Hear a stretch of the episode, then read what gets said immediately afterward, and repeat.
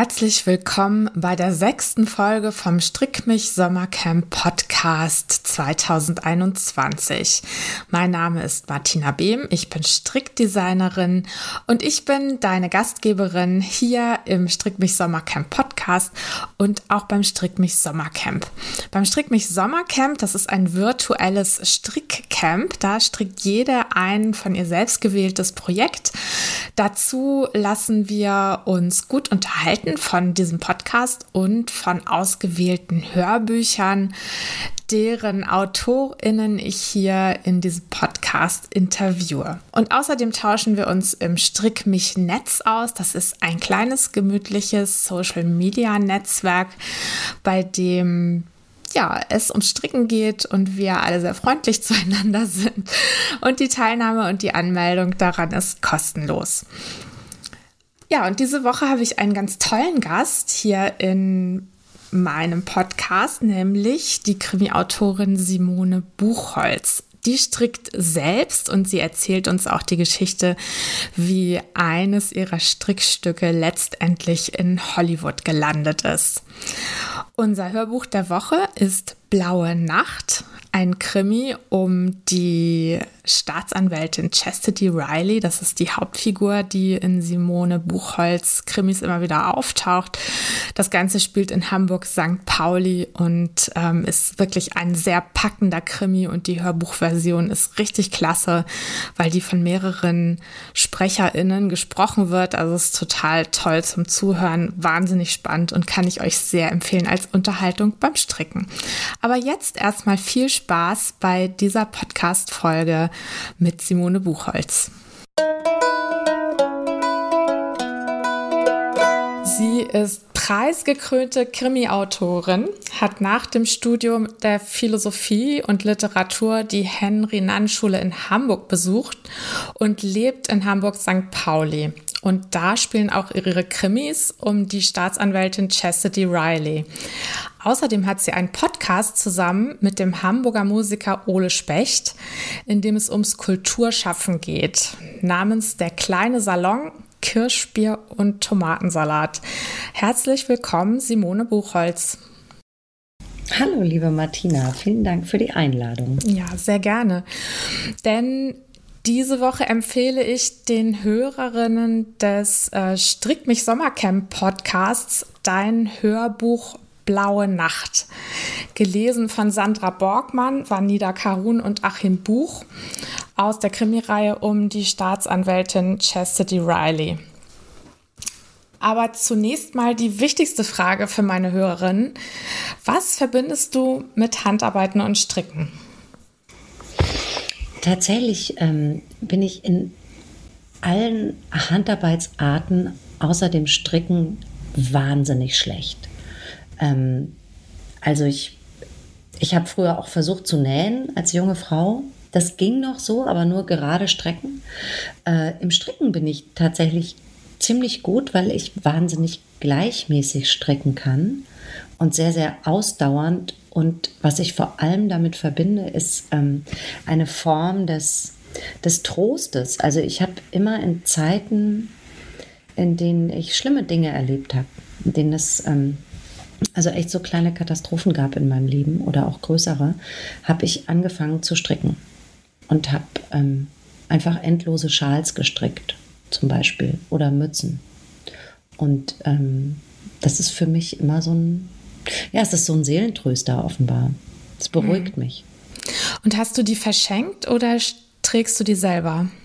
Also die Mützen ähm, trage ich selbst bis ich sie dann so oft gewaschen habe, dass sie filzig sind. Ich habe auch schon welche verschenkt. Ich habe für meinen Sohn sehr viele gestrickt, als der noch kleiner war. Jetzt äh, würde er sich lieber, ähm, glaube ich, ein Ohr abschneiden, als meine Mützen zu tragen.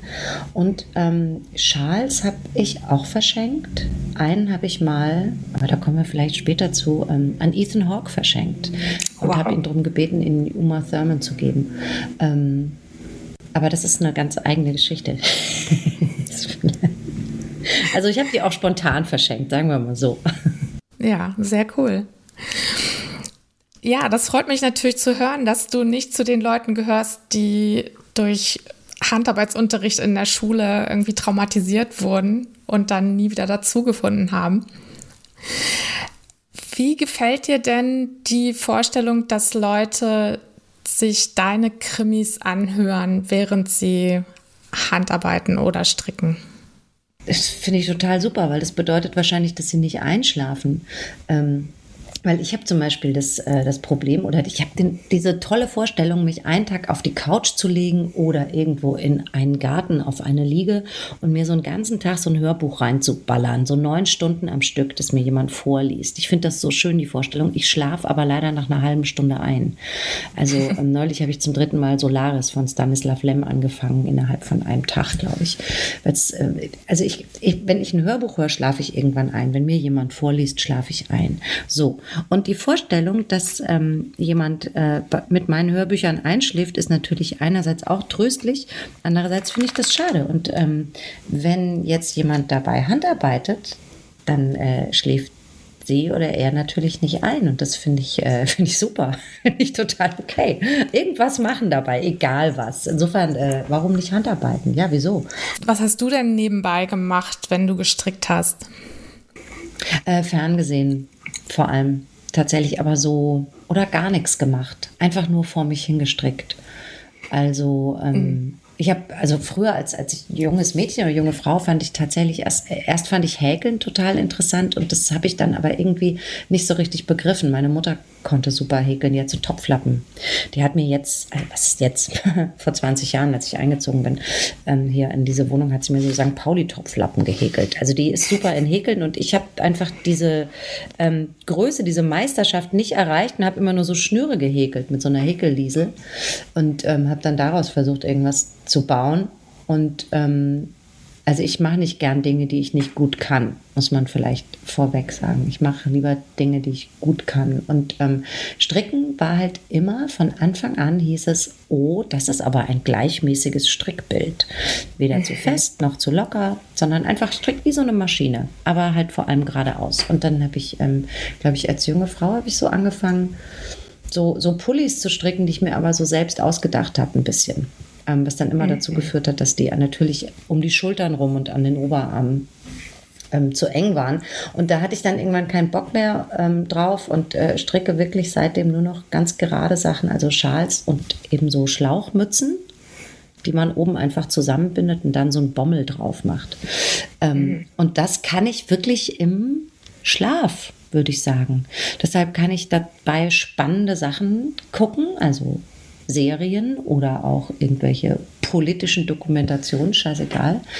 Ähm, aber in den Phasen, in denen ich wirklich stricken musste bisher in meinem Leben, weil es mir schlecht ging und ich das eben als, als äh, Exit-Strategie benutzt habe, ähm, da habe ich, glaube ich, gar nichts gemacht. Da habe ich mich einfach nur hingesetzt und gestrickt, bis es wieder besser wurde.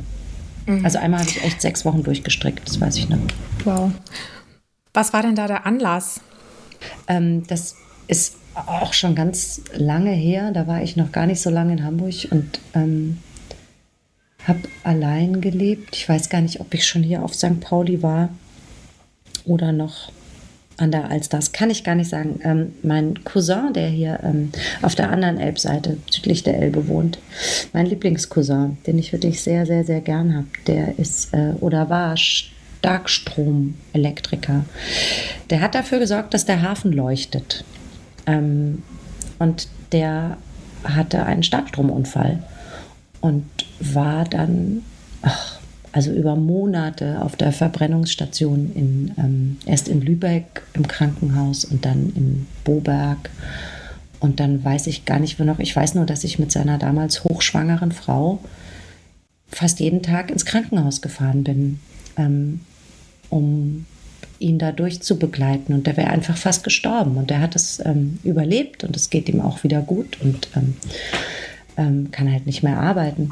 Was für so einen jungen Menschen natürlich auch irgendwie schlimm ist. Aber der hat das alles gut überstanden. Und in dieser, in dieser Zeit, in der ich wirklich einfach eine wahnsinnige Angst hatte um ihn und um seine Frau, die äh, mit, dem, mit dem zweiten Kind schwanger war, ähm, habe ich gestrickt wie eine Irre, jeden Abend. Ich kam aus dem Krankenhaus, habe mich auf die Couch gesetzt und habe einen sehr, sehr langen Schal in Regenbogenfarben gestrickt, den ich dann tatsächlich eines Tages äh, Ethan Hawke geschenkt habe. Ja, jetzt musst du aber auch erzählen, wie es dazu kam, dass Ethan Hawke deinen Schal haben wollte. Es war, es war dann so ein paar Jahre, also wahrscheinlich war das so vier, fünf Jahre später. Äh, ich habe den Schal wirklich jeden Herbst und Winter getragen. Der war wahnsinnig lang. Also wenn man den einfach so umgehängt hat, dann war der von wirklich von einem Fuß über den Hals bis zum anderen. Also der war quasi meine doppelte Körpergröße, was nicht so viel ist. Ich bin 1,66 groß, aber der war echt lang und er war ganz dick und so hatte so Regenbogenfarben. Es war ganz teure Wolle, die ich mir gekauft habe, mit Kaschmir drin und so echt super schön. Und dann habe ich den so viel getragen und auch viel gewaschen weil ich auch oft in verrauchten Kneipen unterwegs war. Und dann war der irgendwann ziemlich filzig, so, aber immer noch geile Farben. Und ich habe den getragen und getragen und getragen und ähm, musste zu der Zeit mein allererstes Buch fertig schreiben. Das ist ein Jugendbuch gewesen, das ist bei Kipmoyer und Witsch erschienen. Und das hieß, der Trick ist zu atmen und ich musste das Manuskript fertig machen und war schon überfällig. Also ich war schon, ähm, hatte schon die Deadline gesprengt. Und dann hat meine damalige Lektorin, die äh, inzwischen Verlegerin ist von Kiepenheuer und Witsch, Kerstin Kleber, hat äh, mich angerufen und hat gesagt, Ethan Hawke ist jetzt hier in Hamburg, ich bin mit. Ähm, der liest aus seinem zweiten Roman. Hast du nicht Lust zu kommen? Und dann habe ich gesagt, ich kann nicht, ich äh, sitze hier vergammelt am Schreibtisch und muss doch das Manuskript für dich fertig machen. Dann hat sie gesagt, scheißegal, dann gibst du einen Tag später ab, aber komm, wir gehen danach noch essen. Und ähm, dann habe ich mir irgendwas angezogen und mir nicht mal richtig ein Gesicht aufgemalt, glaube ich, und diesen filzigen Schal, der halt so bunt ist. Da, man sah immer irgendwie gut aus damit. Und dann ähm, waren wir in der Leishalle und da hat Ethan Hawke gelesen und ich fand ihn natürlich toll, wie alle Frauen in meinem Alter Ethan Hawke immer schon toll fanden und ich finde ihn auch immer noch toll. Ähm, und er ist auch ein sehr guter Schriftsteller nebenbei. Also der erste Roman, ähm, The Hottest State, heißt er auf Englisch, der ist super toll, kann ich sehr empfehlen. So, und dann äh, war Lesung und danach waren wir noch essen, so zu zehnt. Ähm, äh, irgendwo an der Alster. Verrückte Nacht, weil tatsächlich äh, mein Freund Mark Fischer noch dabei war, der inzwischen nicht mehr lebt. Also das hat, dieser Schale hat so ganz komische, komische Sachen schon, schon mitgemacht. Ähm, und dann waren wir im Hotel Atlantik, weil Ethan Hawke da gewohnt hat und haben tierisch gesoffen. Ähm, die ganze Nacht bis morgens um halb vier oder so.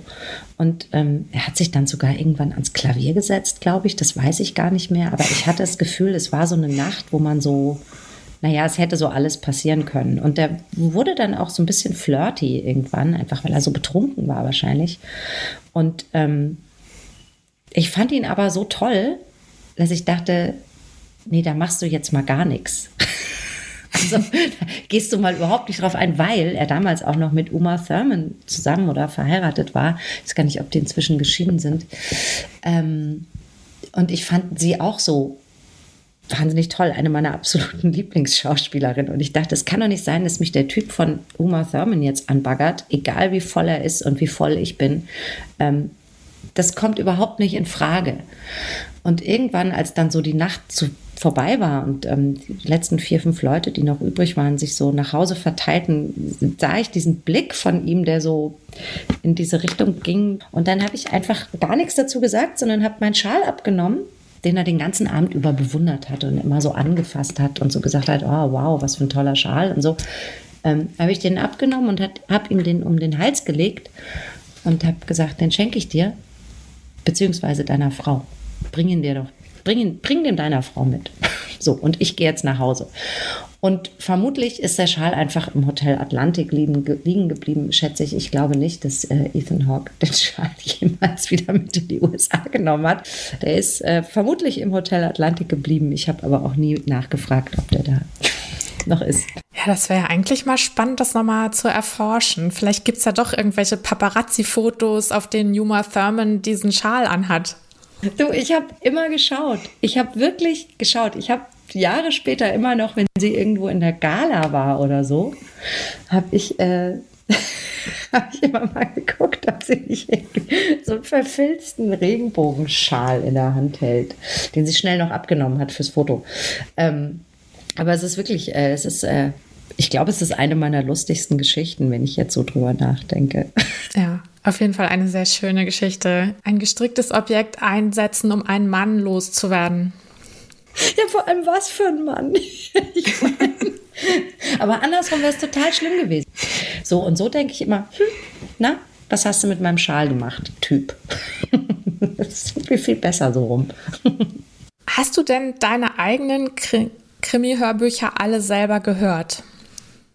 Äh, ja, das neueste Mexiko-Ring, das jetzt bei Surkamp in der Audioausgabe erschienen ist, habe ich noch nicht ganz gehört, muss ich zugeben.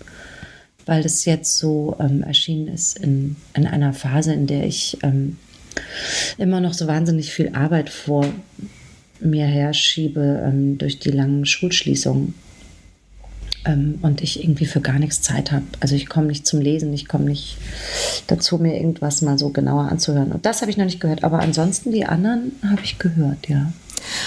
Und hast du eine Favoritin, die deine Staatsanwältin Chastity Riley spricht, weil es gibt ja verschiedene Versionen. Also es gab einmal Heike Makatsch, die Revolverherz gelesen hat.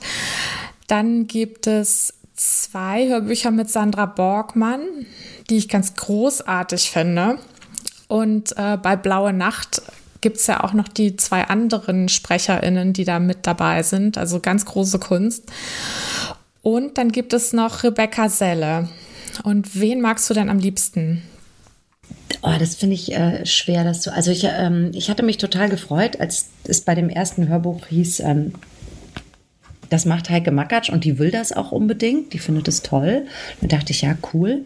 Und dann fand ich sie erstaunlich mädchenhaft ähm, als Staatsanwältin. Da war ich so ein bisschen, hm, hm, hatte ich mir anders vorgestellt. Und ähm, Sandra Borgmann ist natürlich fantastisch, weil sie einfach auch so eine irre gute Schauspielerin ist. Und ähm, die habe ich bei den Studioaufnahmen beobachtet damals und fand es wirklich fand's super. Ähm, Rebecca Selle finde ich aber auch sehr, sehr gut, weil sie so speziell ist. Also die Stimme von Sandra kennt man natürlich auch so, ne? Die ist ja, mhm. wie, also sie hat einen hohen Wiedererkennungswert.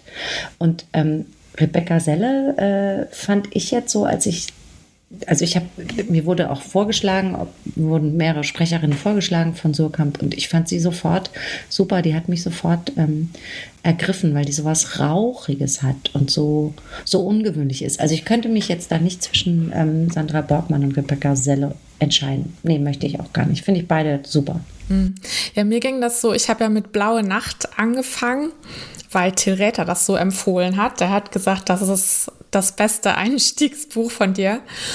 Und dann war ich so begeistert von Sandra Borgmann, dass ich mich erst an die anderen Hörbücher gar nicht so richtig rangetraut habe. Aber die Figur von Chastity Riley, die ist offenbar so stark, dass die rüberkommt, egal wer sie liest. Das ist aber, das, äh, das ist schön gesagt. Also ich habe immer das Gefühl, dass die so, ähm, dass die auch so ein bisschen durchlässig ist. Also man, ich, ich, weiß zum Beispiel selbst gar nicht so genau, wie die aussieht. Also am ehesten ähm, gibt es einen, einen, einen, Freund aus München, einen guten Freund, ähm, einen Mann, mit dem ich vor Ewigkeiten war, ich war ich mal mit dem zusammen zwei Jahre. Und wenn der eine Frau wäre, dann würde der so, so in die, also dann könnte ich sagen, ja, das ist sie. Aber ansonsten habe ich gar kein Bild und ich glaube, das ist so ein bisschen ein Vorteil vielleicht auch für Sprecherinnen, dass man gar nicht so genau weiß, wie die eigentlich aussieht. Weißt du? Also, mhm. dass sie, ja, dass sie auch so als Figur ein bisschen durchlässig ist. Ja. Wie bist du denn auf diese unglaublich coole Frau gekommen? Wie ist die entstanden in deinem Kopf? Ähm, also, ich habe ähm, als junge Frau relativ viel äh, Raymond Chandler gelesen, ähm, die Philip Marlowe Bücher und fand, also ich war immer verknallt in Philip Marlowe, natürlich auch in die Filmversion mit Humphrey Bogart vor allem. Ähm, und habe dann und fand es immer super. Das hat mir einfach, ich fand diesen, diesen Marlow-Typen ähm, in seiner ganzen Härte und gleichzeitig Verletztheit und ähm, das den fand ich irre anziehend und was den so auszeichnet, ist halt, dass er immer ähm, auf Seite der Schwachen steht, auf Seite der Kleinen. Und also der hat mich immer wahnsinnig berührt als Figur und ähm, ich dachte aber, das sei uramerikanisch so zu erzählen. Und dann habe ich irgendwann Jakob Ajuni gelesen, die ähm, Kemal Kayankaya-Romane und dachte, ach, guck mal an, das ist, muss man gar nicht nur auf, im Amerikanischen das machen, das, das geht auch äh, in Europa und gar in der deutschen Großstadt, nämlich in dem Fall im Frankfurter Bahnhofsviertel. Ähm, und habe aber gar nicht drüber nachgedacht, dass ich sowas machen will. Es war wirklich eine, mehr so eine Literaturrezeption einfach. Und ähm, als ich dann den Gedanken hatte, über längere Zeit hinweg ähm, mich mal mit dem Kriminalroman zu beschäftigen und dass das vielleicht doch was wäre für mich, ähm, kamen diese beiden männlichen Figuren, die ja so totale Anti-Helden und überhaupt keine Helden sind, sondern wirklich gebrochene, aber trotzdem sehr starke Figuren, kamen so wieder zu mir und ähm, ich hatte das Gefühl, gut, wenn du jetzt so, ein, so eine weibliche Version eines Philip Marlowe hättest in einer deutschen Großstadt, in einem speziellen Stadtteil, dann hättest du schon mal eine Ausgangs, da hast, da hast du so eine Ausgangsposition, von, also von, aus der Ecke kannst du spielen. So, ähm, weil ich glaube tatsächlich, dass alles mit den Figuren steht und fällt, von denen man erzählt. Und das ähm, war mir damals noch nicht bewusst, aber irgendwie war es, war es offenbar immer klar, dass es nur über Figuren geht für mich eine Geschichte zu erzählen. Und ähm, dieses, dieses halbamerikanische, also der Name, glaube ich, ähm, ist wirklich eher so eine, so eine Verbeugung vor dem, vor dem Hardboiled. Ding vor, vor, vor Philip Marlowe, vor ja, der Idee, dass es so eine, so eine weibliche Version sein könnte. Ähm, so ist dieser beknackte Name entstanden.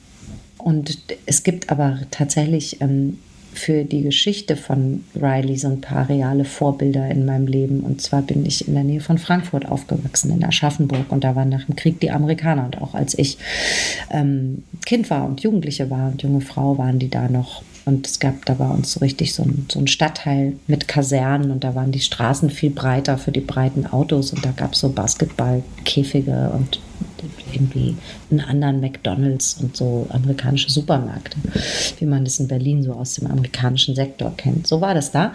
Und es gab halt auch viele, viele ähm, Kinder in meiner Schule oder Jugendliche, die ähm, US-amerikanische Väter hatten. Und ähm, üblicherweise waren immer die Väter weg. Also die amerikanische Armee tut bis heute alles, um diese Soldaten oder Offiziere vor ihren Kindern zu schützen. Also die haben dann in Deutschland ähm, Kinder gemacht mit deutschen Frauen und dann ab dem Moment, wo bekannt war, dass sie ähm, jemanden geschwängert haben, wurden die abgezogen und zurück nach Hause geschickt und waren unauffindbar. Mhm. Und ich habe einen ähm, alten Freund, der hat 30 Jahre lang versucht, seinen Vater zu finden. Und ähm, das war dann halt so, die hatten amerikanische Namen meistens, ähm, sahen oft auch ein bisschen anders aus, ähm, weil die, äh, die Vater halt ähm, äh, entweder südamerikanischstämmige ähm, Soldaten waren oder ähm, schwarze Soldaten oder Native Americans oder so und hatten dann eben auch mal amerikanische Namen, sprachen aber hessisch. Und ähm, der Vater war weg. Und das war damals, ich bin ähm, 1972 geboren, so in den 80er Jahren war das schon noch ein Ding in einer Kleinstadt und auf dem Land im Spessart, wenn man ohne Vater aufwuchs und der auch einfach verschwunden war und nicht auffindbar war. Ähm, und diese Schicksale haben mich, glaube ich, immer so ein bisschen irritiert, berührt. Das fand ich immer traurig. Habe zum Beispiel zwei Kollegen in der Schule gehabt, die waren tatsächlich staatenlos, ähm, weil der Vater verschwunden ist. Die sind als Staatenlose aufgewachsen in der Nähe von Aschaffenburg. So, und ähm, ich glaube, diese, diese Erfahrung, ähm, dass Leute mitten in unserem Land, dem es so gut geht, ähm, so heimatlos sein können und auch so an den Rand geschubst werden dadurch, das hat mich geprägt und ähm, das hat meine Sicht auf die Gesellschaft geprägt und ähm, auf dieses Land, dass wir sowas immer wieder machen und immer noch machen und immer weitermachen. Und ähm, so eine Heimatlosigkeit ist ja so die Initialverletzung von, von Riley. Also daraus entstehen alle, alle Geschichten, die ich erzähle.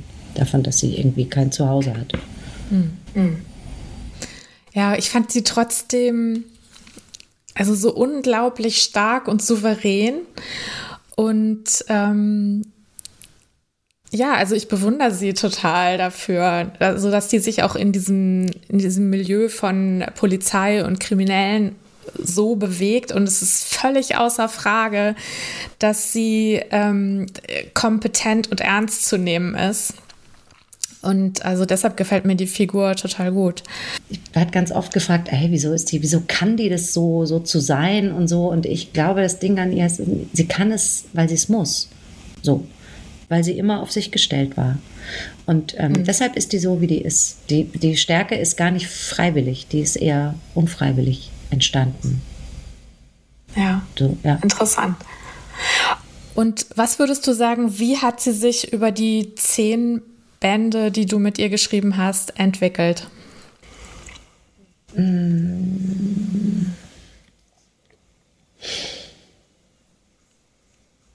Ich glaube, sie ist, naja, sie ist natürlich einfach mal fast 15 Jahre älter geworden. Ähm, sie ist ein bisschen, bis auf den zehnten Band, wo sie am Ende wirklich ähm, hoffnungsvoll rausgeht, ähm, wird sie immer so ein, immer ein bisschen hoffnungsloser. Also ich habe sie immer mehr durch die Mangel gedreht, muss man auch sagen. Ich habe die echt durch die Hölle gejagt. Ähm, sie ist durchlässiger geworden. Also am Anfang hat sie noch öfter versucht, äh, glaube ich, so eine coole Fresse zu zeigen in Situationen, in der es ihr nicht so gut ging. Und jetzt hat sie gar nicht mehr den Anspruch, irgendwie ähm, äh, so eine harte, eine harte Schale zur Schau zu tragen. Die ist immer mehr geworden, wie sie, also die verhält sich immer mehr so, wie sie ist und wie sie sich fühlt und äh, macht niemandem mehr irgendwas vor. Und das war am Anfang schon auch so, aber das hat sich wirklich nochmal, ich glaube, da haben wir uns beide ähm, gemeinsam in die Richtung entwickelt. Das ist ja auch das Schöne am Älterwerden, dass du irgendwann das Gefühl hast, du musst niemandem mehr was vormachen. Es ist eigentlich scheißegal, was die anderen denken jetzt bist halt mhm. halt einfach so, wie du bist. So, in dem Moment. Im letzten Band jetzt, River Clyde, der ist in diesem Jahr erschienen, da beschäftigt sich Chastity Riley mit ihrer Familiengeschichte. Und sie ermittelt nicht in einem Fall, sondern sie kommt sich selbst näher. So hast du das beschrieben. Und jetzt macht sie erstmal Pause. Wie verbringt sie denn diese Pause? Ähm, ich glaube, es ist gar nicht nur Pause. Ich glaube, es ist vorbei. Okay. also das ist natürlich nie, also sie ist ja nicht gestorben, die kann natürlich jederzeit zurückkommen, aber ähm, für mich ist die Ermittlungsarbeit vorbei. Ehrlich gesagt, ich habe ähm, hab mich jetzt zehn Bände und fast 15 Jahre am Kriminalroman abgearbeitet. Und ähm, das ist für jemanden wie mich, der relativ ungeduldig ist und oft Neues braucht, sehr, sehr lang gewesen. Und ähm, weil ich das so toll fand, weil mir das so viel Freude gemacht hat, auch in diesem Genre zu arbeiten und weil man da so viel lernt, wenn man im Genre arbeitet. Und jetzt ist aber mein Werkzeugkoffer voll. Ähm, nach zehn Bänden, jetzt habe ich da ganz viel angehäuft an Sachen, mit denen ich arbeiten kann. Ein Strickwerkzeug, genau. Und jetzt kann ich da wühlen und ähm, so gucken, was da eigentlich alles drin ist und was ich dann jetzt als nächstes erzählen möchte. Und deshalb äh, spielt Riley jetzt gar nicht so eine Rolle in den Gedanken der nächsten Jahre. Ähm, nichtsdestotrotz äh, gibt es hier so eine, so eine Datei auf meinem Rechner, da, da liegt so eine Idee mit ihr. Ähm, und die finde ich auch ganz schön. Aber was sie macht bis dahin, ich habe keine Ahnung. Ich glaube, die ist einfach, die hat einfach frei. die macht echt, die hat frei. Die liegt irgendwo Irgendwo, ich glaube, sie liegt echt irgendwo am Meer und lässt alle fünf gerade sein und ist total froh, dass ich sie nicht mehr so, so quäle. Ja, dass ich sie nicht mehr so quäle. Die ist einfach super froh, mich los zu sein. Das habe ich schon gemerkt. Okay. Weil meine Frage läuft eigentlich darauf hinaus, äh, wäre es denn denkbar, dass die anfängt zu stricken? Oder braucht sie eher jemanden, der ihr was strickt? Die braucht auf jeden Fall jemanden, der ihr was strickt. Die, niemals würde die, nee, um Gottes, die kann ja nicht mal was zu essen einkaufen. also die, der Kühlschrank von Riley, da steht, da steht wahrscheinlich Milch für einen Kaffee, äh, eine Flasche Wodka, äh, Bier, ein Glas Senf und vielleicht liegen da ein paar Zitronen und ein Stück Käse oder so. Aber die, nee, nein, die wäre überhaupt nicht in der Lage zu stricken. Null. Auf gar keinen Fall. Würde der auch, das, ich weiß gar nicht, also so, aber die würde sich zum Beispiel total freuen, wenn ihr jemand eine Mütze strickt. Ähm, oder einen dicken Pulli. Oder einen, einen Schal. Mhm. Ja, total. Aber nee, die, die, die, nee, auf gar keinen Fall. Null. Also die könnte quasi diese Selbstheilungskräfte, die du am Anfang beschrieben hast, auf die könnte die nicht zugreifen. Nee. Und wenn dann äh, auf eine andere Art. Also nicht auf die Art, dass sie irgendwas tut. Also die ist, also Stricken ist tatsächlich auch das. Ich habe zum Beispiel, ich habe keine Hobbys. Ja, ich arbeite, ich bin mit meiner Familie zusammen, ich treffe meine Freunde, ich verreise gern ich brauche kein Hobby. Ich lese ganz gern und so, aber ich habe einfach überhaupt keine Zeit und habe auch nicht das Gefühl, dass ich was brauche, was mich von dem ablenkt, was ich gerade tue, weil wenn ich nicht weiß, was ich tun soll, dann fange ich an zu schreiben. So. Und so ist Riley, glaube ich, auch. Die hat ihre Arbeit immer gehabt und ihre Freunde und die Arbeit hat sie wahnsinnig gequält ähm, am Ende und die ist einfach nur froh, dass sie das nicht mehr machen muss und wenn die hat schon Selbstheilungskräfte jetzt auch zugeteilt bekommen von mir, würde ich sagen. Aber das geht nicht darüber, dass die irgendwas macht. Das geht darüber, dass die irgendwo sitzt und guckt und gar nichts macht. So, ich glaube, das. Ähm, und wenn dann jemand vorbeikommt und ihr was, äh, eine selbstgestrickte Mütze schenkt, dann fändet sie das bestimmt total überraschend, aber irgendwie nett und ähm, würde sich auch freuen glaube ich. Aber nee, die würde, um Gottes Willen, ganz lustige Vorstellung. Ich bin total baff. Nee, die würde das nie, nie, nie, die könnte das, die wüsste überhaupt nicht. Nee. okay. Die würde immer trinken stattdessen. Die würde sich einfach hinsetzen, eine Flasche Whisky aufmachen, glaube ich. Ja, es würde im Zweifelsfall ja auch beides gehen. Ja, aber vielleicht, weißt du, was die am ehesten machen würde, glaube ich, äh, ein Instrument lernen. Das könnte ich mir ah. vorstellen, dass sie so ähm, sich eine Gitarre kauft, zum Beispiel und dann so rumklampft, während sie aufs Wasser guckt. Also wenn, wenn, überhaupt sowas in der Art, sich, also eine Beschäftigung mit irgendwas, außer nur sitzen und gucken und nachdenken, dann könnte ich mir am ehesten vorstellen, dass sie anfängt, Gitarre zu spielen. Mhm. Aber die will nichts erschaffen. Das glaube ich nicht. Immer nur für einen Moment Dinge. Alles flüchtig. So. Das ist ja beim Handarbeit, du erschaffst ja sowas, das ist ja dann so da. Jetzt hat man ja so wie ich die, Putz, die diese Topflappen meiner Mutter, die hängen da seit 20 Jahren, weil die so geil dick gehäkelt sind. So. Und das ist, glaube ich, überhaupt nicht ihr Ding, was von Bestand zu schaffen. Das macht ihr eher Angst und Sorge. Muss alles flüchtig bleiben. Hm. Bevor du Krimis geschrieben hast, hast du zum Beispiel über Liebe und Fußball geschrieben. Und jetzt hast du auch immer noch eine Getränkekolumne im SZ-Magazin. Wie kommst du denn damit klar oder wie bist du damit klargekommen, dass in den Krimis Gewalt und Verbrechen vorkommen? Hast du dich da erstmal dran gewöhnen müssen? Nee, ich wollte ja ganz explizit über Gewalt schreiben. Also das war die Idee überhaupt dahinter. Ich habe halt lange für ähm, lange als freie Journalistin gearbeitet und äh, lange für Frauenmagazine, weil das der Ort ist, an dem man damit Geld verdienen kann. So. Und dann hatte ich nach 10, 15 Jahren das Gefühl, ich habe jetzt alles geschrieben und alles gesagt und habe mich da auch ein bisschen leer erzählt. Und äh, es ging mir auch auf den Keks, ehrlich gesagt, dass ähm, immer so, ach, du schreibst immer so süße Geschichten und so. Und ich dachte immer, hey, ich bin aber doch gar nicht nur so. Ich bin doch auch ganz anders. Und dann habe ich eben ab und zu über Fußball geschrieben, was dann schon geholfen hat, ähm, weil es ist ja eine Form des Ausdrucks. Also es ist ja nicht nur eine Arbeit, sondern auch eine Ausdrucksform. Und dann willst du ja vielleicht dich eher ganz ausdrücken als Persönlichkeit und nicht nur so ein Teil. Und mich hat das total genervt und ich wollte wirklich was anderes machen und ähm, hatte dann auch in der Zeit ein bisschen gehäuft, ähm, mit so Gewalterfahrungen zu tun, ähm, die man halt so macht als junge Frau. Und ähm, hatte so das Gefühl, das ist ein Thema, von dem ich erzählen möchte. Und ähm, mir geht es ja nie, beziehungsweise ich, ich, also Gewalt kommt schon vor in meinen Romanen. Ähm, aber nie als, als Selbstzweck. Geht auch meistens sehr schnell, weil es üblicherweise schnell geht. Realistische Gewalt. Es wird werden auch selten irgendwie, es wird, Leute, also ich sperre keine Kinder oder Frauen ein und die werden dann gefoltert oder so. Das, Gewalt ist immer eine Eskalation unter Männern, üblicherweise. Und das geht schnell.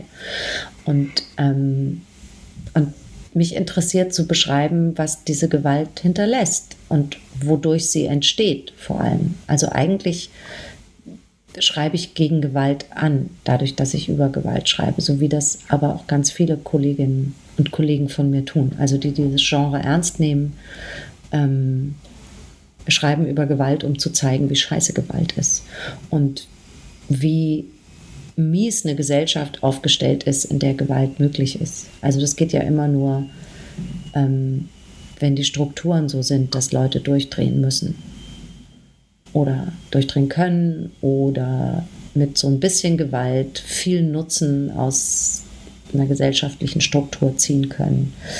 Ähm, ich glaube, die Gesellschaft muss den Leuten die Gewalt schon anbieten damit sie stattfindet. Und äh, von sowas erzähle ich. Und ähm, das finde ich überhaupt nicht, es macht mir gar nichts aus. Ich fand es manchmal, als mein Sohn noch klein war und in der Kita war und ich dann so äh, um halb vier mit so ganz kleinen Würmchen äh, in der Kita-Umkleide stand, um ihn abzuholen und gerade eben äh, irgendwie eine Prügelszene geschrieben hatte. So, da fand ich es manchmal komisch. hatte ich so das Gefühl, mhm. oh, jetzt äh, muss ich mal umswitchen. Aber ich hatte nie das Gefühl, dass das was ist, was nicht zu mir gehört oder nicht zu meinem Blick auf die Welt gehört. Ganz im Gegenteil. Mhm. Ich habe gesehen, vergangenen November hast du ein Stück für die Zeit geschrieben und darin forderst du, dass sich das Genre Krimi ändern muss. Und da schreibst du, es muss gesellschaftliche Krisen behandeln, zerfallende Realitäten, sich auflösende Sicherheiten und den Einbruch des Unheils in den Alltag. Krimis sollten nicht mehr auf langweiligen Inseln spielen, sondern zeigen, warum das Böse entsteht. Ja. ist richtig. also ähm, es ist natürlich, ist jetzt natürlich nicht so, dass das überhaupt nicht stattfindet. Also ich habe ganz viele oder einige sehr, sehr gute Kolleginnen und Kollegen, die das durchaus die ganze Zeit schon machen, ähm, die eher eben von Strukturen erzählen, vom, davon erzählen, wie, wie nicht äh, das Böse in Form von irgendwelchen Serienmördern auf irgendwelchen Halligen in die Welt kommt, ähm, sondern die Realismus erzählen, beziehungsweise unsere Gesellschaft so zeigen, wie sie ist, ähm, in ihrem ganzen Zerfallsmodus, äh, in dem sie sich befindet. Also es ist ja nicht so, dass ich das jetzt irgendwie erfunden hätte, ähm, sondern ganz, ganz viele gute ähm, Autorinnen, gerade in Großbritannien zum Beispiel, machen das äh, schon sehr gut oder in Frankreich. Ähm, ich, was mich immer ärgert, ist, dass ähm, ja, so das deutsche Verlagsmarketing halt diesen äh, Regionalkrimi irgendwann erfunden hat. Ähm, das ist die eine Sache, die mich ärgert, dass ich immer das Gefühl habe, jede Region, die nicht bei drei auf dem Baum ist, kriegt jetzt so einen Kriminalroman und der ist dann, und da wird dann irgendwie drüber gelacht, wenn Leute lustig erstochen werden. Das finde ich, da habe vielleicht auch Geschmackssache, aber ich habe keinen Bock, dass Gewalt für sowas benutzt wird. Ähm, für sowas Beruhigendes, weil sie ist nicht beruhigend, sie ist beunruhigend und am Ende sterben Menschen oder werden Menschen verletzt, wenn sie ins Spiel kommt. Ähm, genauso wie der riesige Markt der super erfolgreichen Thriller, die so auf, ähm, auf viel Blut setzen und ähm, auf groteske Spannungsmomente setzen, nur weil man halt irgendein Kind hinter irgendeinem in irgendeinem Schrank einmauert oder so ein Scheißdreck.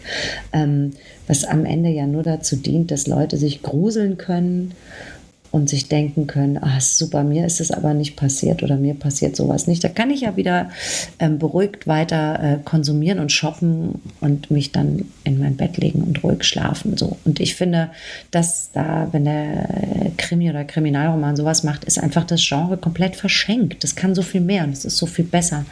Und vielleicht wird es dann auch nicht so eine Flut an dummen Kriminalromanen geben, sondern es werden halt nicht mehr so viele, aber die werden vielleicht einfach klüger und, mhm. und können dazu beitragen, dass unsere Gesellschaft so ein bisschen aufmerksamer wird und sich mal anguckt, wo kommt das eigentlich her, diese Strukturen, die sexistischen, rassistischen, kapitalistischen, ähm, imperialistischen Strukturen, die so unsere Welt, aus der unsere Welt gebaut ist. Und nur wenn man die sieht, kann man ja überhaupt die Idee haben, dass man das vielleicht mal verändern möchte.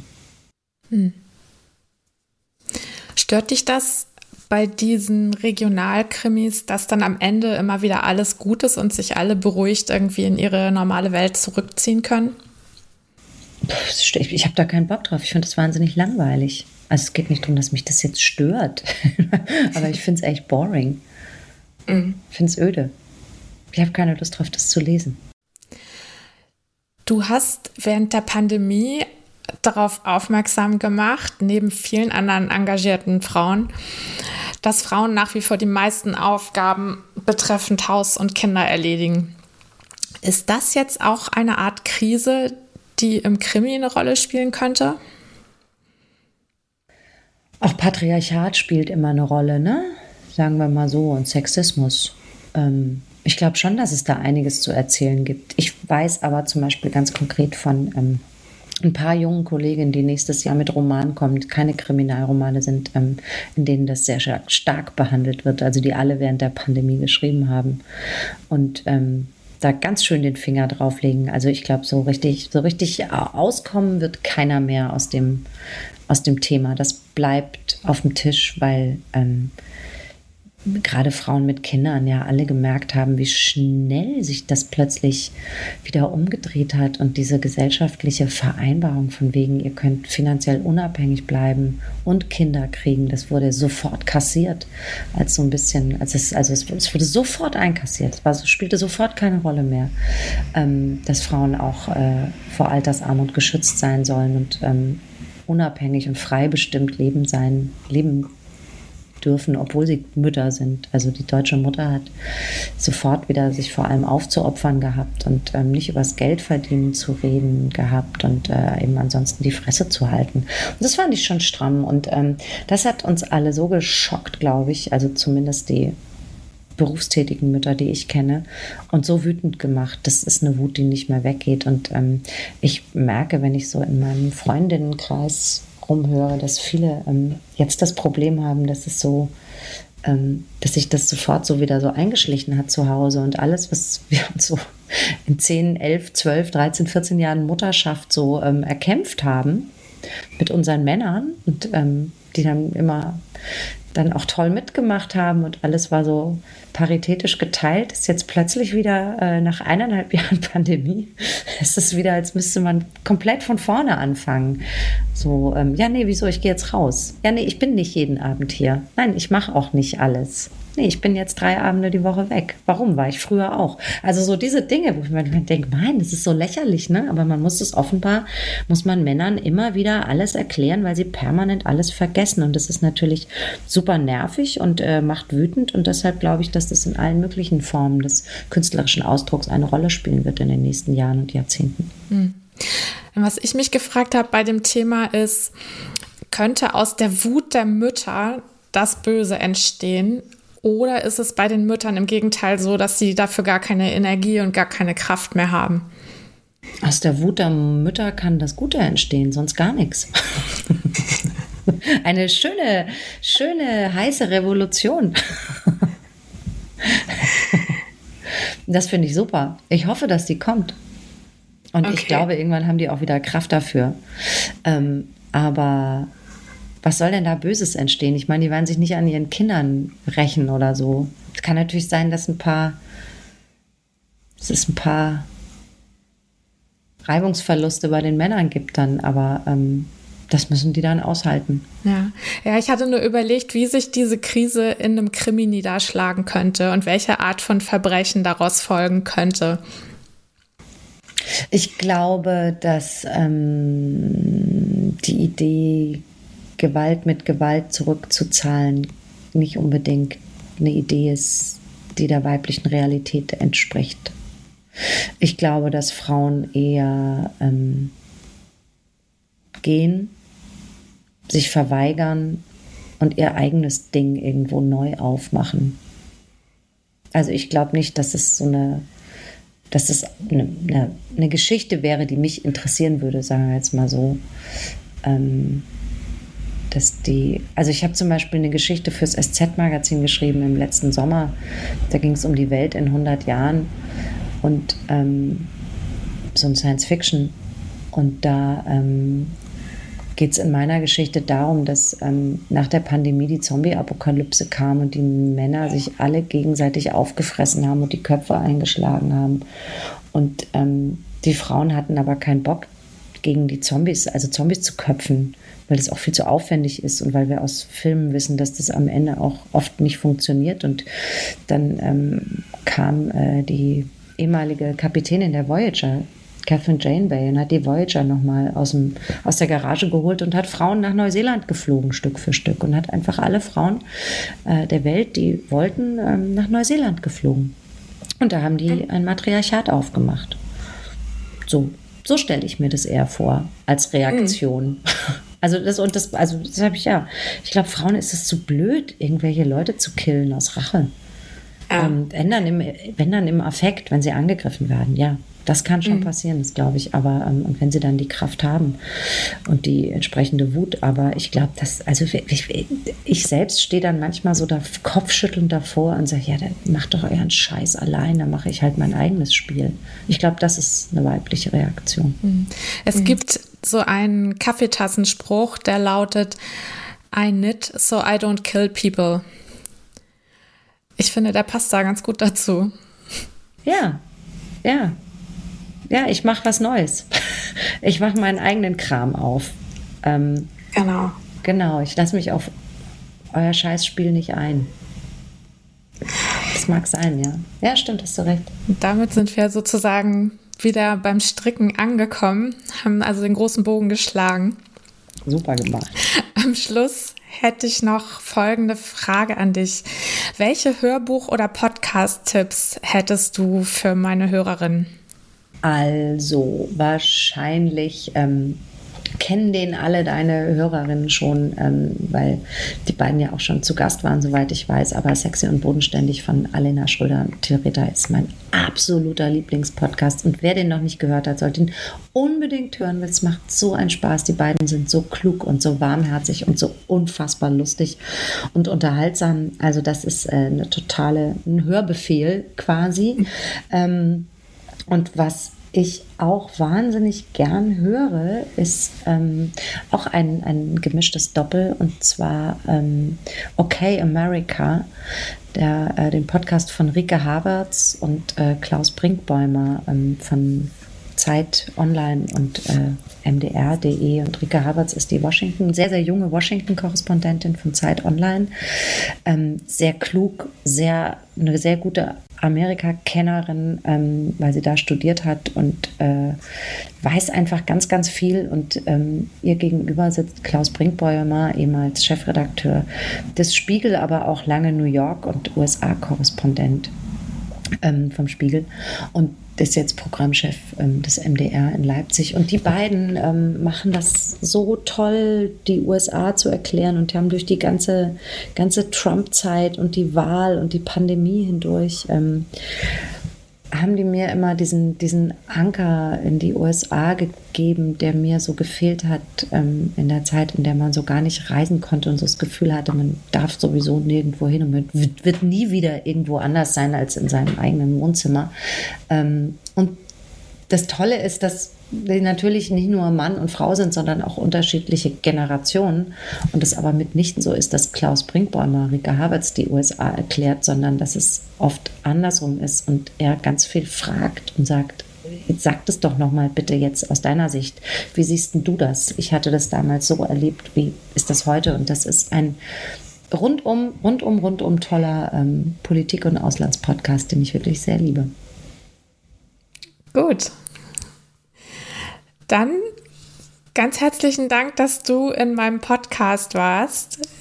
Das war mit Sicherheit die originellste Geschichte, ein Strickprojekt äh, betreffend, die ich je gehört habe. Kommt auch nie wieder, glaube ich, so nochmal bei mir vor. ja, und ich ähm, wünsche all meinen Hörerinnen viel Spaß mit dem Hörbuch Blaue Nacht von dir, Simone Buchholz, und frohes Stricken. Viel Spaß beim Zuhören. ja, danke. Danke für die Einladung. Tschüss, Martina. Sehr gerne.